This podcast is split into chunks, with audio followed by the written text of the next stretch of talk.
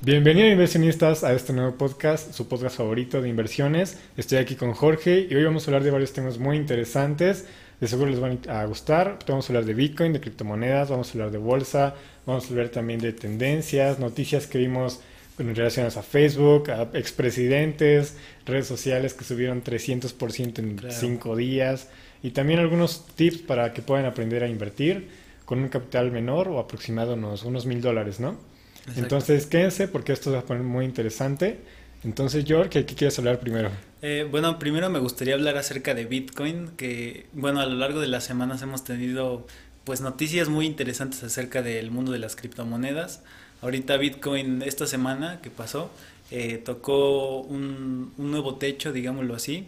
Tocó, bueno, antes el, el techo eran 64 mil dólares, ahorita llegó a 66 mil. Y podemos ver que hay un montón de gente como que, eh, no sé si es FOMO, pero hay mucha gente que ya quiere invertir en Bitcoin, quiere invertir en cripto.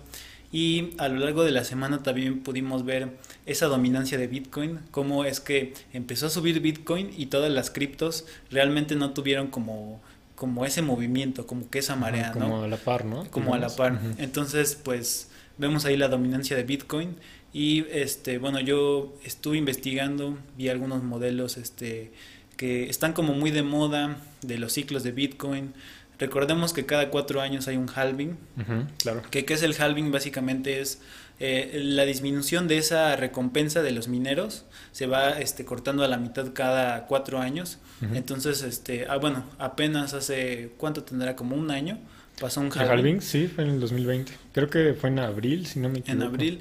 Y ahorita vemos, este, pues, pues sí, los precios disparándose este hasta tocar pues nuevos nuevos, máximos, y pues la gente o bueno principalmente yo estoy muy emocionado con, con esto porque varios analistas predicen o piensan que el bitcoin va a llegar a un target de 100 mil dólares 150 mil básicamente. Sí. Pues sí es lo que estábamos platicando hace un rato. Este estábamos viendo muchas gráficas muchos modelos.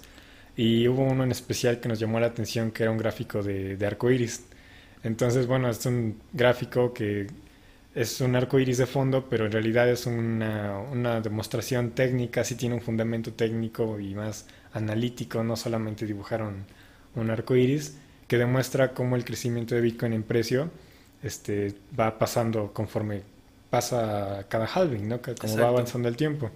Y sí vimos un techo por ahí, o bueno, un objetivo de precio, como por los 170 mil, 180 mil. Exacto este, esperados para este año, ¿no? Como a finales del año. Sí. Y bueno, eh, yo personalmente estaba muy bearish, lo habíamos mencionado en, en otros episodios, y la verdad es que me, me cayeron la boca completamente el mercado, este, criptomonedas, el mercado de bolsa, todo subió máximos, todo, sí. todo, De hecho, yo siento que hay que verlo con los ojos de, de como lo ven los demás inversionistas que están en Bitcoin, y es eh, cómo eh, el mercado tradicional o más bien las monedas, ¿cómo se llaman? fiduciarias. fiduciarias. están perdiendo valor y el Bitcoin, como nada más hay un stock, digamos, de 21 millones, está yéndose al cielo, ¿no? Sí, claro. Básicamente. Y no solamente Bitcoin, está, por ejemplo, Ethereum, que pues también es, es o sea, tienen bastantes usos, ¿no? En, este, en el blockchain. Y este, bueno, vemos otras como Solana, Cardano y todas esas que también han tomado fuerza. Y de hecho es lo que estábamos platicando hace rato, que estaban muy baratas y hubo como un boom de criptomonedas hace como dos, como uno o dos años y empezaron a subir un montón, ¿no? Sí, como este, como empezando 2020. Como empezando 2020. Inclusive, quién sabe si en realidad el hecho de que hubo una pandemia ayudó al, a ese ciclo, a este ciclo que tenemos porque bueno, vimos gráficamente que siempre ocurre una... son ciclos, no vimos alcistas y bajistas. Igual y fue una combinación de factores o ya se esperaba que hubiera un ciclo alcista para las criptomonedas, pero, pero pues por ahora sí se ha cumplido esa tendencia, ¿no? Un ciclo alcista, un ciclo bajista. Y bueno, como hemos visto, todavía no estamos en el tope del ciclo alcista. Exacto, eh, estamos, digámoslo así, en ese modelo del arco iris que vimos, estamos como en la parte, como en el medio, ¿no? Casi llegando ya a, la parte roja, pero como muy en medio y todavía tiene como eh, mucho, no sé, como Sí, o sea, todavía tiene algunos meses de subida, ¿no? Claro. Básicamente.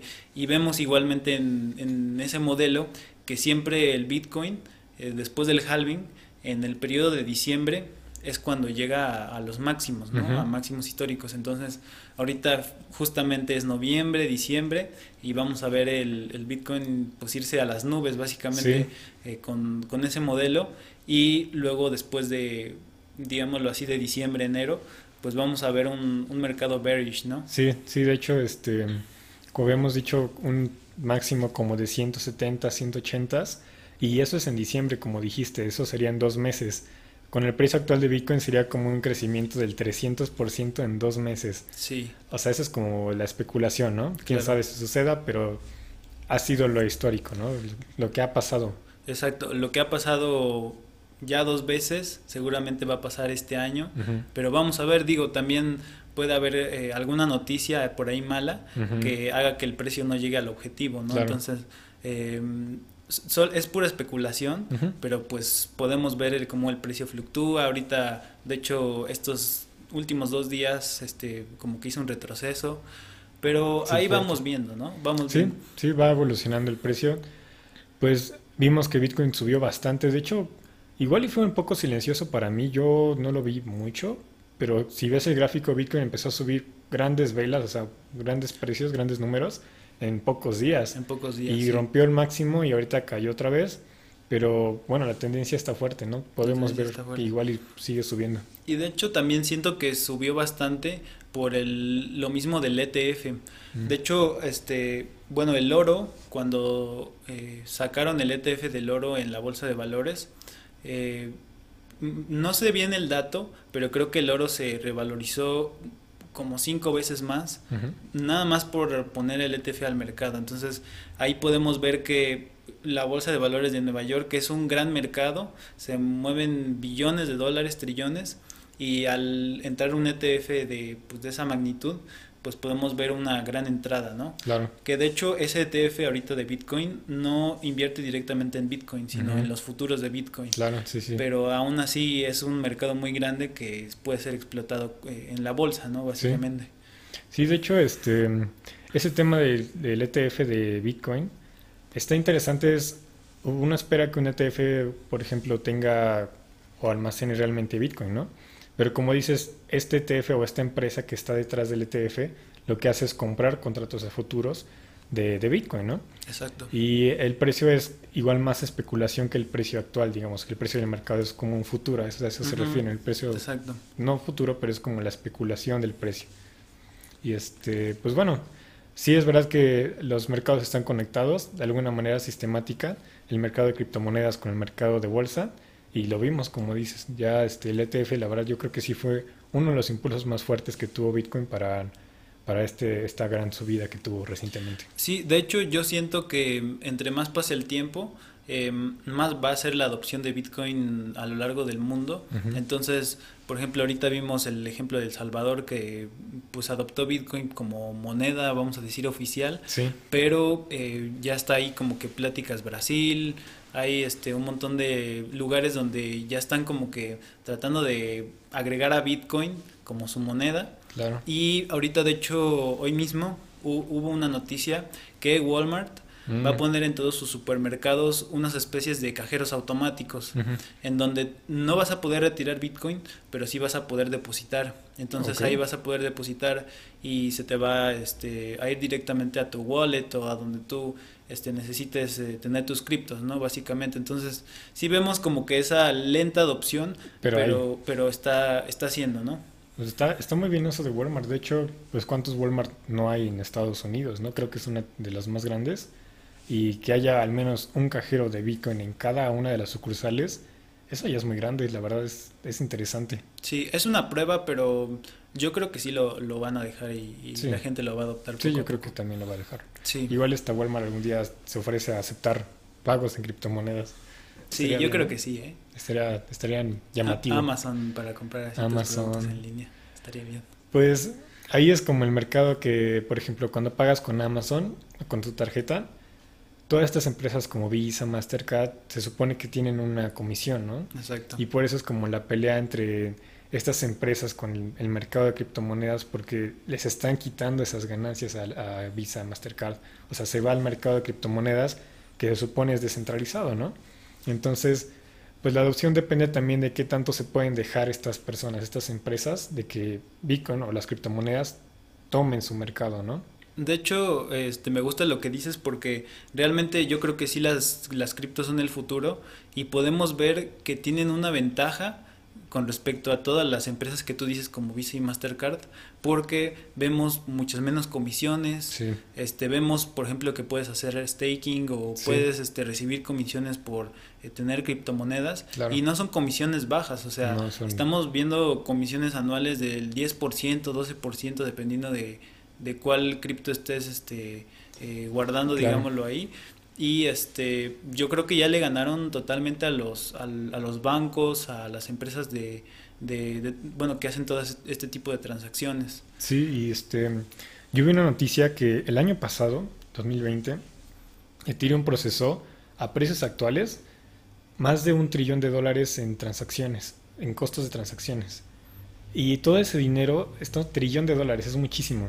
Todo este dinero se va a los mineros de Ethereum que son personas individuales o empresas, pero sigue siendo un sistema descentralizado. El dinero se reparte entre todos los participantes.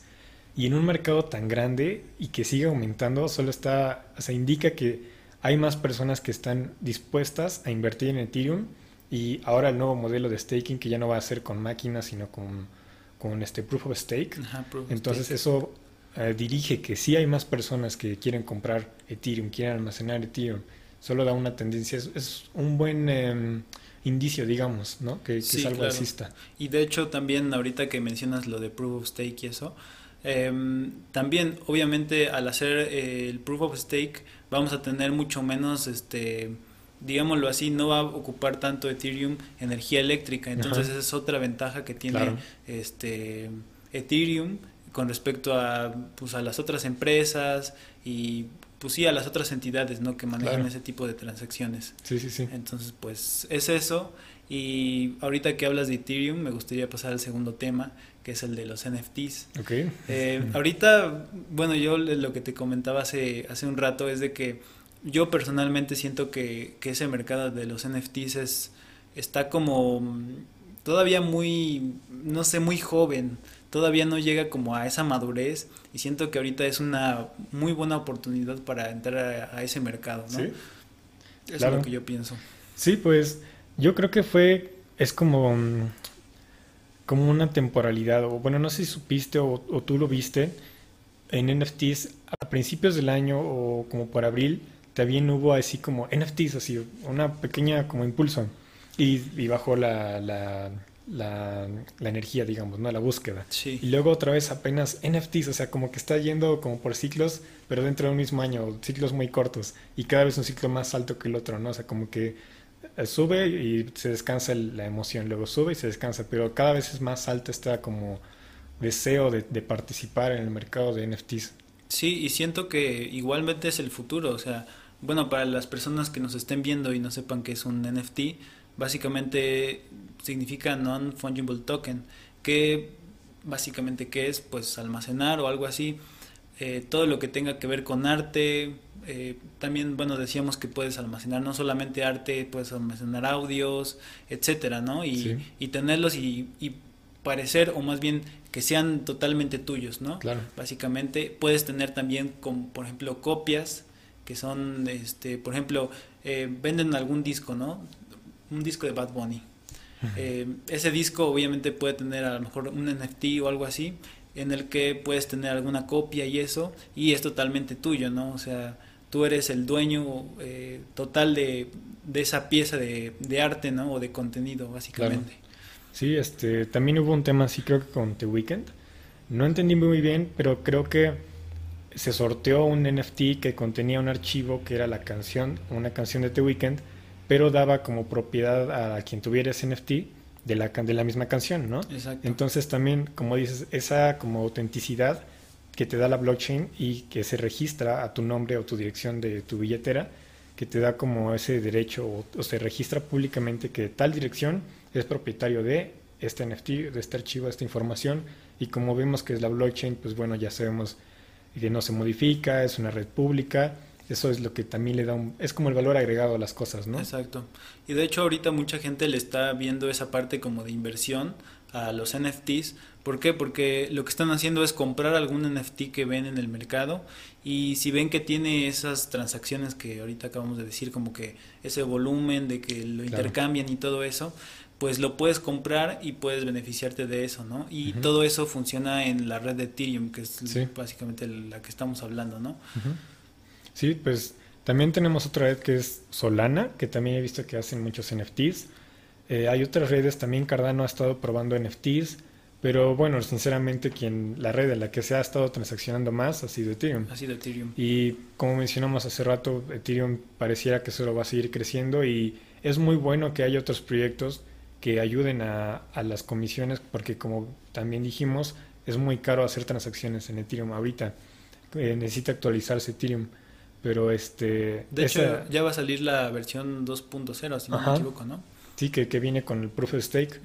Y, este, y que haya esos proyectos que como den la alternativa, está muy bien. Es una competencia y en un mercado de criptomonedas alenta a los desarrolladores de, de Ethereum a hacer las cosas pues bien y rápido, ¿no? Porque se pueden quedar atrás.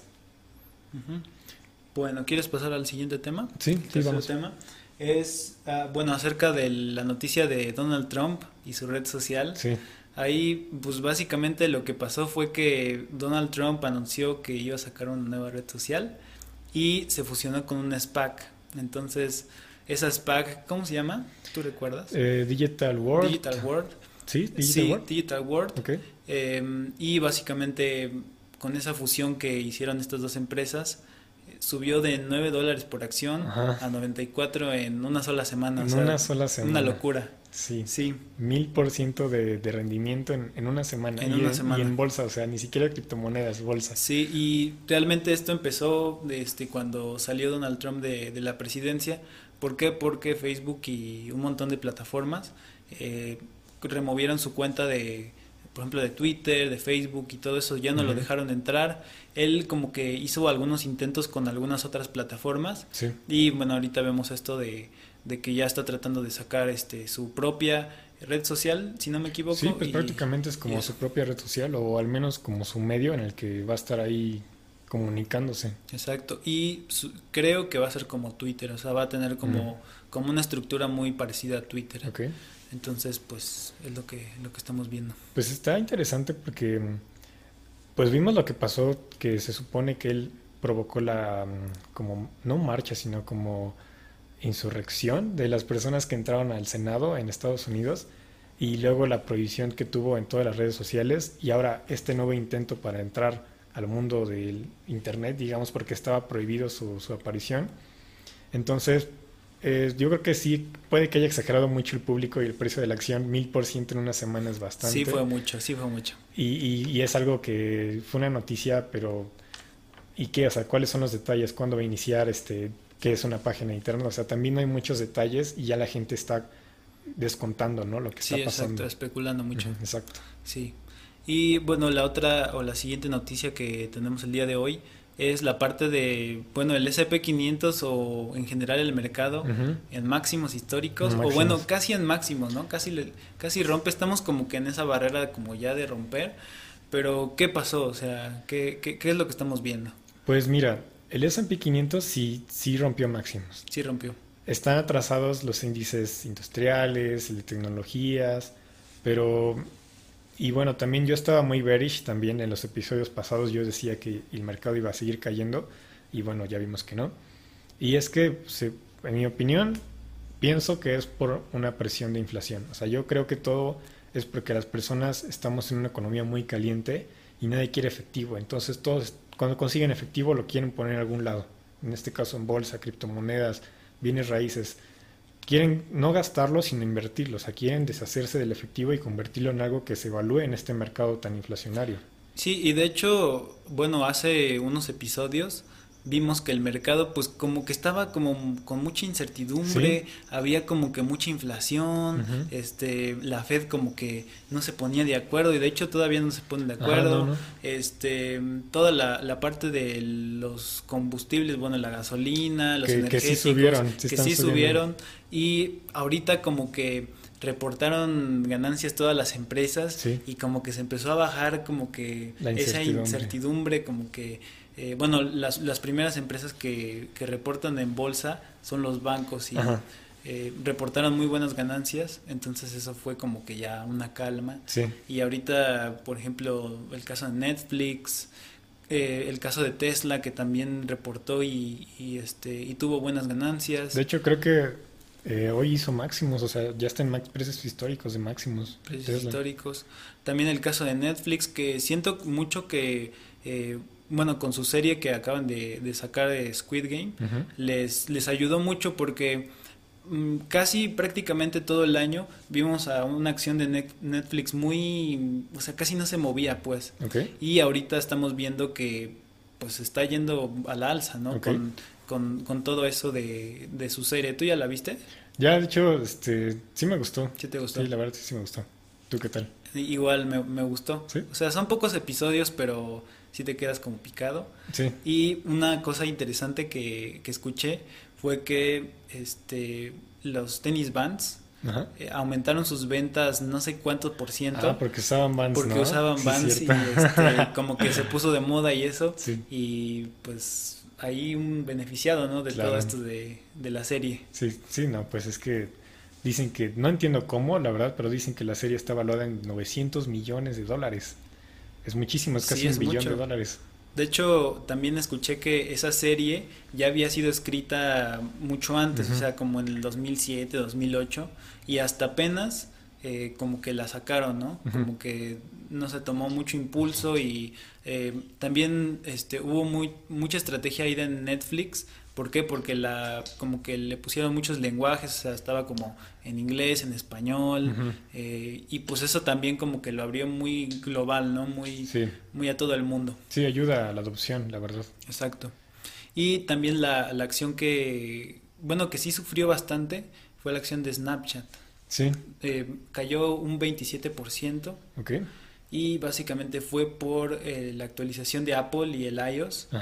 Que, bueno, básicamente lo que pasó ahí es que, eh, bueno, en el caso de Facebook, estaba siendo afectada su publicidad y su plataforma y también en el caso de Snapchat, o sea, ya no vas a poder rastrear bien lo que hace el usuario en tu sitio web, en los mm, anuncios y todo eso, entonces eso le afectó, cayó 27%. 27%. Y, eh, o sea, de un día a otro cayó 27%. Sí, es mucho, ¿eh? 27%. Igual este, yo había visto que PayPal compró o tiene planes de comprar Pinterest. Este, Pinterest subió como un 15% y PayPal cayó como un 4% y sigue cayendo. Una discrepancia grande, ¿no? Sí.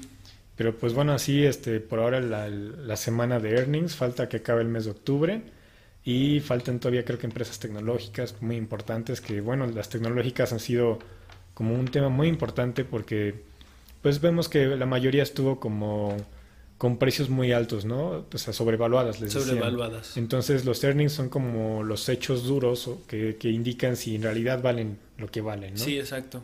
Y también digo, este, ahí como que también especulan, ¿no? Cuánto van a ganar, este, en ese trimestre y todo eso y pues la acción va bajando, va subiendo dependiendo de eso, ¿no? Sí, sí, exactamente así funciona.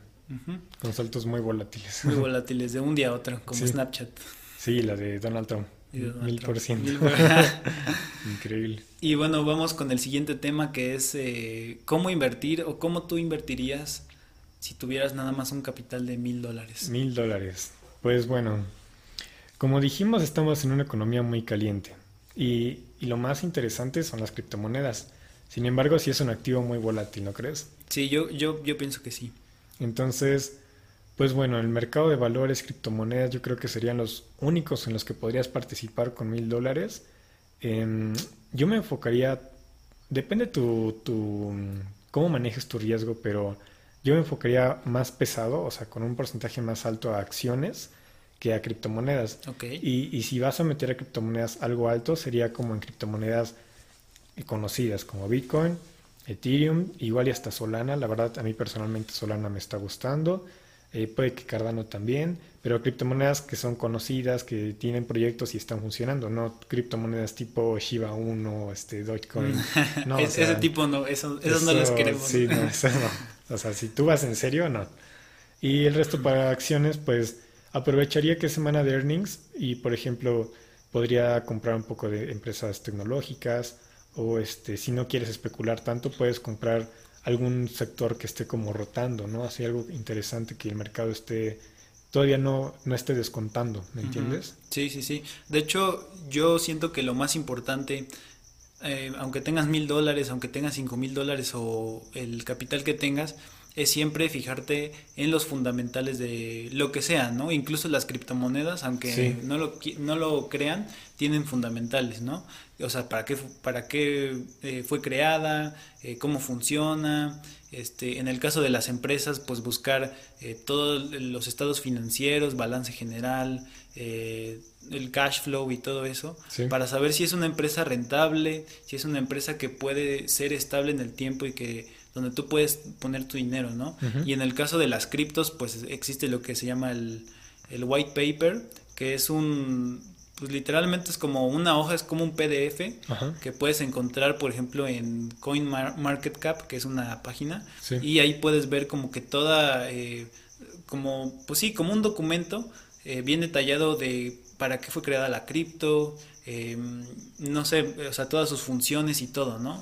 básicamente. Como, los fundamentos, ¿no? Como los fundamentos. Sí, este, te explican realmente todo. Si tú estás interesado en una cripto en especial, en esa página que dices de CoinMarketCap, buscas tu criptomoneda, eh, ves el apartado de white paper y es literalmente el fundamento de la criptomoneda, este, todo lo técnico, este, si es una proof stake, este, proof work, cómo funciona realmente la criptomoneda Normalmente son archivos largos porque es el funcionamiento de la criptomoneda.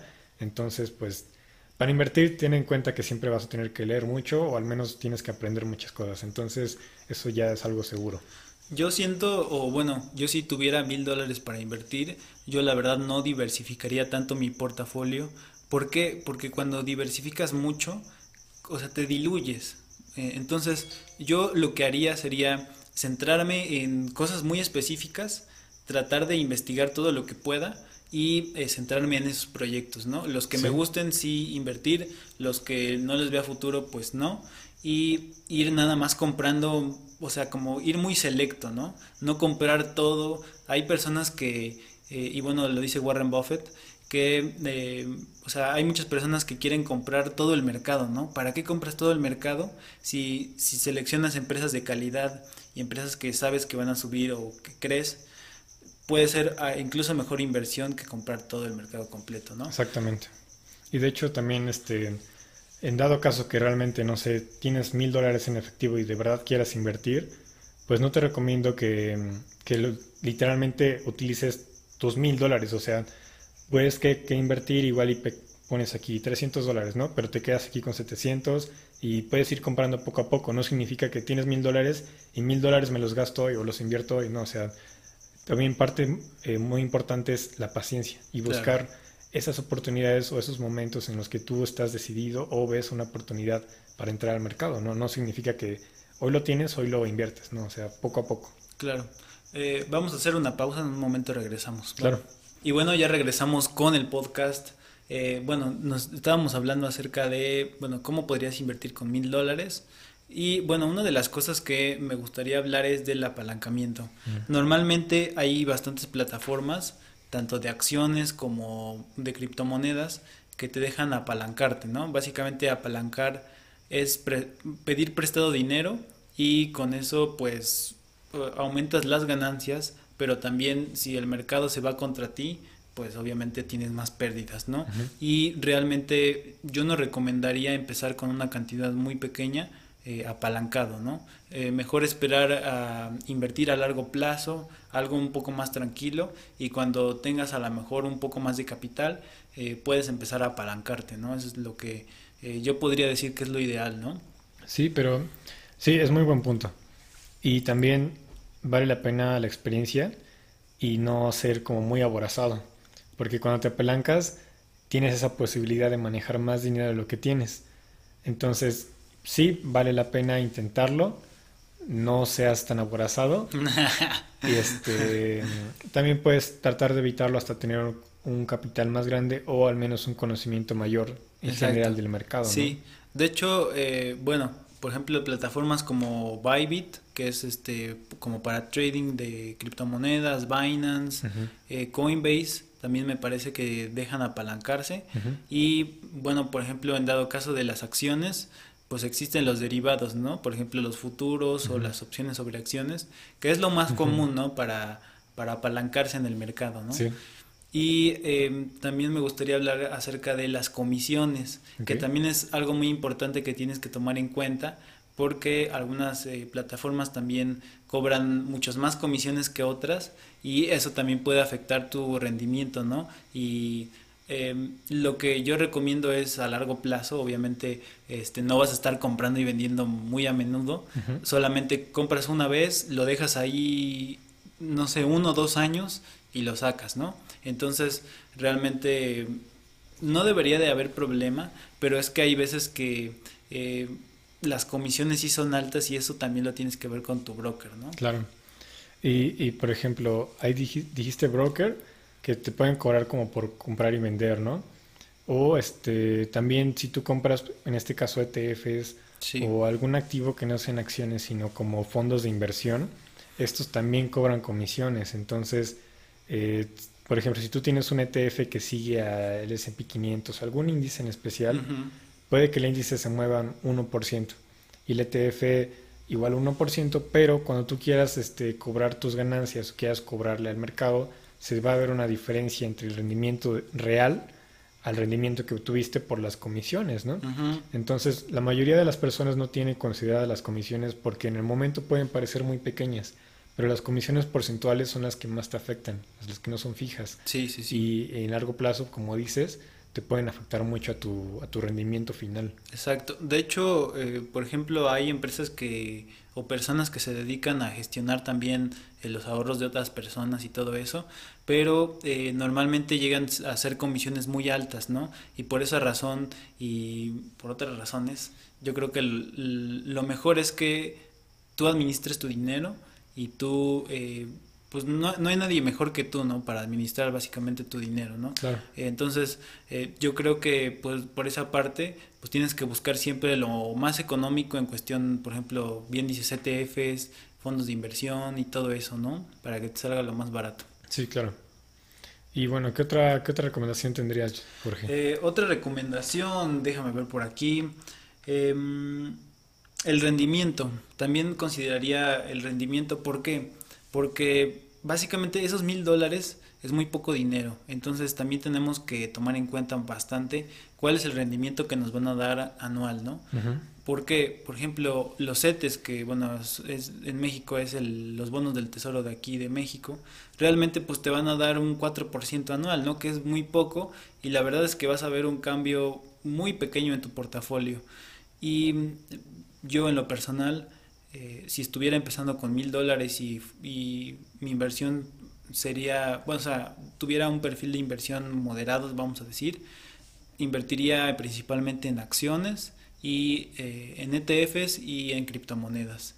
También podría tomar algún, este, eh, alguna plataforma, por ejemplo, supertasas, que son, este, ay, ahorita se me fue el nombre, pero también dan rendimientos arriba del 5%, creo que dan rendimientos como del 8%, que ya está un poco mejor, ¿no? Que los ETES. Este, ¿Cubo financiero? Cubo financiero también. Están todas estas en México. Finsus, pero creo que hay problemas con la plataforma, entonces no, no la recomiendo tanto, pero sí hay, hay de ese tipo de plataformas. Y también eh, de bienes raíces, ¿no? Que es invertir en proyectos que, que estén disponibles en, en, tu área o en tu ciudad o en el país y este, recibir un rendimiento por, pues, este, por el dinero que tú estás poniendo, ¿no? Por invertir en eso. Entonces, eh, todos esos, esas, este, esos activos pues dan más del 10% de rendimiento, que eso es lo que, o lo ideal o lo que estaríamos buscando si empezáramos a invertir con poco dinero, ¿no? Sí, sí, exactamente. Y es un punto eso que dijiste del rendimiento, porque debes considerar la relación de tu capital inicial, que son los mil dólares, con el capital que esperas. Por ejemplo, 10% que dijiste, pero es anual, y serían 100 dólares, ¿no?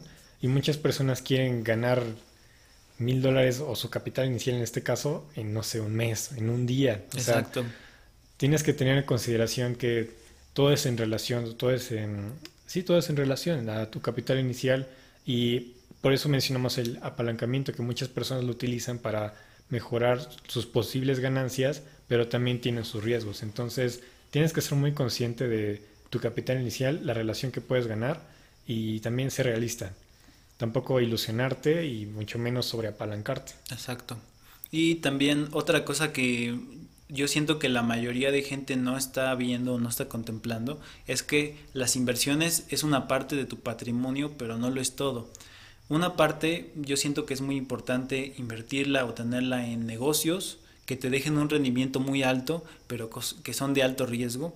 Y otra parte o todo ese dinero que tú ganes de esos negocios, lo puedes eh, llevar a la parte de las inversiones y que tu dinero crezca más, ¿no? Mm. Pero obviamente vas a tener rendimientos mucho más bajos, ¿no? Eh, digámoslo así que en un negocio puedes tener rendimientos fácil del 50%, 100%, que realmente una inversión en bolsa pues sería muy difícil lo tendrías que saber bastante para poder tener ese tipo de rendimientos, ¿no? Sí, tienes razón.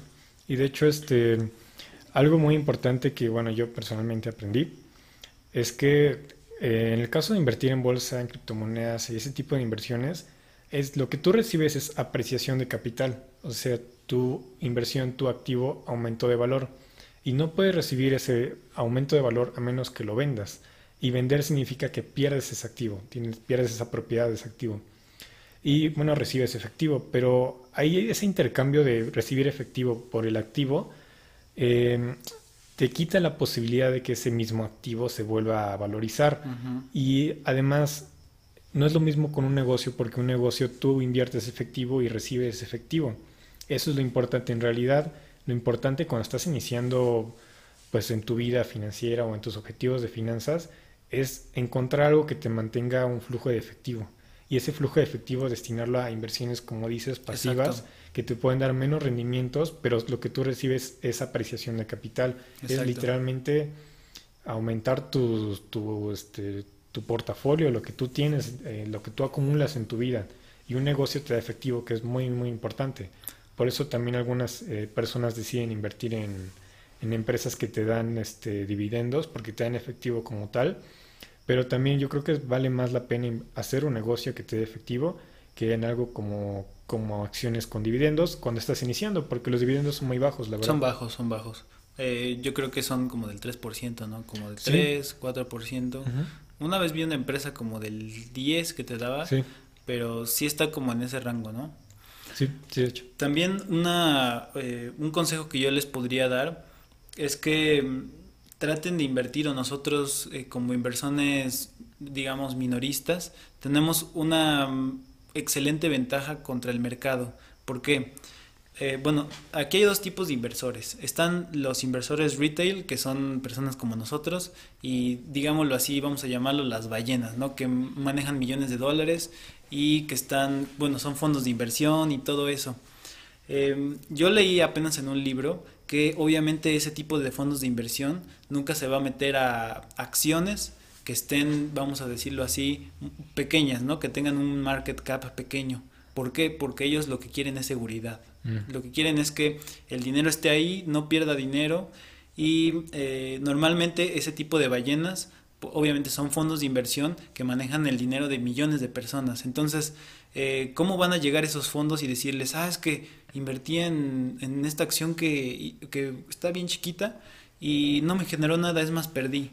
Entonces, ¿qué es lo que quieren los fondos de inversión? Quieren seguridad. Entonces, eh, esos fondos siempre van a invertir en empresas muy grandes.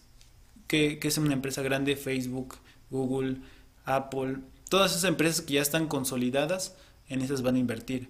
Pero nosotros como, como inversionistas eh, pequeños, podemos darnos más riesgos, ¿no? Y por lo tanto, eh, tener más rendimientos, que eso es lo, lo ideal. Igual sucede con las criptos, ¿no? A lo mejor Bitcoin es la, la, moneda que tiene más dominancia, pero va a haber un montón de criptomonedas más pequeñas que probablemente se revaloricen mucho más. Eh, se llaman, bueno, yo les digo penny stocks, que es en inglés, que son eh, acciones que tienen mucho potencial de irse para arriba, ¿no? Con todo. Sí, exactamente. Y de hecho, este es, es bueno lo que dices porque esa es una buena ventaja, ya que eh, las personas o los que tienen fondos de inversiones que manejan mucho dinero, pues lo que les interesa es la liquidez también. Y esas penny stocks pueden tener ese problema de liquidez porque estamos hablando de fondos que invierten millones de dólares y inversores retail que invierten miles o cientos de dólares, tienen una facilidad más eh, grande de entrar y salir del mercado, recoger ganancias, buenas ganancias, sin afectar al mercado mismo, ¿no? O sea, si, si una, una ballena, en este caso, invirtiera un millón de dólares en una penny stock, se vería ahí en el mercado una orden de un millón de dólares que ah, completamente modificaría el mercado y si la quiere vender de igual manera. Entonces, ese es un punto muy importante y también dijiste el riesgo y el beneficio. Algo que también tienes que considerar es eso, o sea, es el riesgo. No, no puedes no pensar en el, en el, beneficio que tú puedes lograr sin el riesgo que estás pasando. Y no puedes pasar por un riesgo sin pensar que vas a tener un beneficio. No, puedes arriesgarlo todo sin esperar un beneficio que sea de igual magnitud o, el, o más grande de lo que estás invirtiendo, ¿no?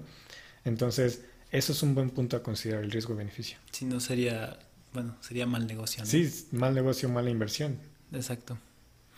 ¿Algún, ¿Algún tema, George? ¿Alguna otra eh, bueno, el último punto es acerca de Facebook, que bueno, vimos esta semana una noticia, pues no alarmante, pero que sí como que dejó así a todos como de qué onda, qué está pasando, ¿no? Y es, bueno, que quieren cambiar su nombre, mm. ya no se va a llamar Facebook, se va a llamar de otra forma que aún no han dicho, lo van a mencionar en unos días 28 de octubre, 29. Ajá, muy cercano. Muy cercano, pero eh, yo siento que lo que quieren hacer está bien, ¿por qué? Porque, eh, bueno, la acción de Facebook no nada más es Facebook, sino tiene en su portafolio, vamos a decir, de empresas, tiene WhatsApp, tiene Instagram, tiene este, esta parte de realidad virtual, ¿cómo se llama? Este, Oculus. Oculus, entonces tiene bastantes empresas y pues ¿para qué se llama Facebook, no? Sí, pues tiene razón. Tiene muchas empresas y muchas son importantes y, y si acaso esas son las que conocemos puede que tenga todavía otras em, pequeñas empresas que Facebook tenga y nosotros no conozcamos. Y todo ese cambio de nombre según fue para como dirigirse al mercado del metaverso, ¿no? Del metaverso. literalmente un universo en el Internet, un universo digital. Y pues bueno, eso es lo que se ha estado llamando la atención junto con los NFTs y toda esta parte de blockchain y criptomonedas. Entonces, pues Facebook se está moviendo, ¿no? Facebook se está dirigiendo hacia ese mercado. De hecho, también lo hizo Facebook porque tienen un problema con con la parte de que la gente cuando alguien dice la palabra Facebook, ¿qué piensas? ¿Piensas que te están espiando? ¿Piensas que, pues no sé, muchas cosas como actividades monopólicas? Entonces también por eso Facebook está tomando eh, cartas en el asunto y está diciendo, ok, no quiero que mi empresa llame Facebook, se va a llamar de otra forma. Y es lo mismo que hace Google, ¿no? Básicamente Google no solamente es Google, sino está YouTube, eh, y como que esa empresa obviamente no se llama, o en la bolsa, no se llama Google, se llama Alphabet, mm, que es la empresa que matriz que está detrás de todo, ¿no? Eso es más o menos lo que quiere hacer Facebook también. entiendo. Pues sí, de hecho, quién sabe cómo se puede llamar, pero tiene muchas empresas, como dijiste. Facebook, lo único, cuando relacionas Facebook, yo imagino la red social. red social. No me imagino Instagram ni WhatsApp, sino la red social. Igual con el cambio de nombre ya podemos ver Facebook, ah bueno, entonces es todo. O Facebook se va a relacionar solamente a lo que es ahorita Facebook, que es la red social. No sabemos bien qué vaya a suceder, pero sí es pronto ese cambio de nombre, como dices. Pero no creo que le afecte ¿eh? a su cotización, probablemente no le va a afectar. Yo creo que incluso va a ser bueno para, para su cotización. Y pues es eso.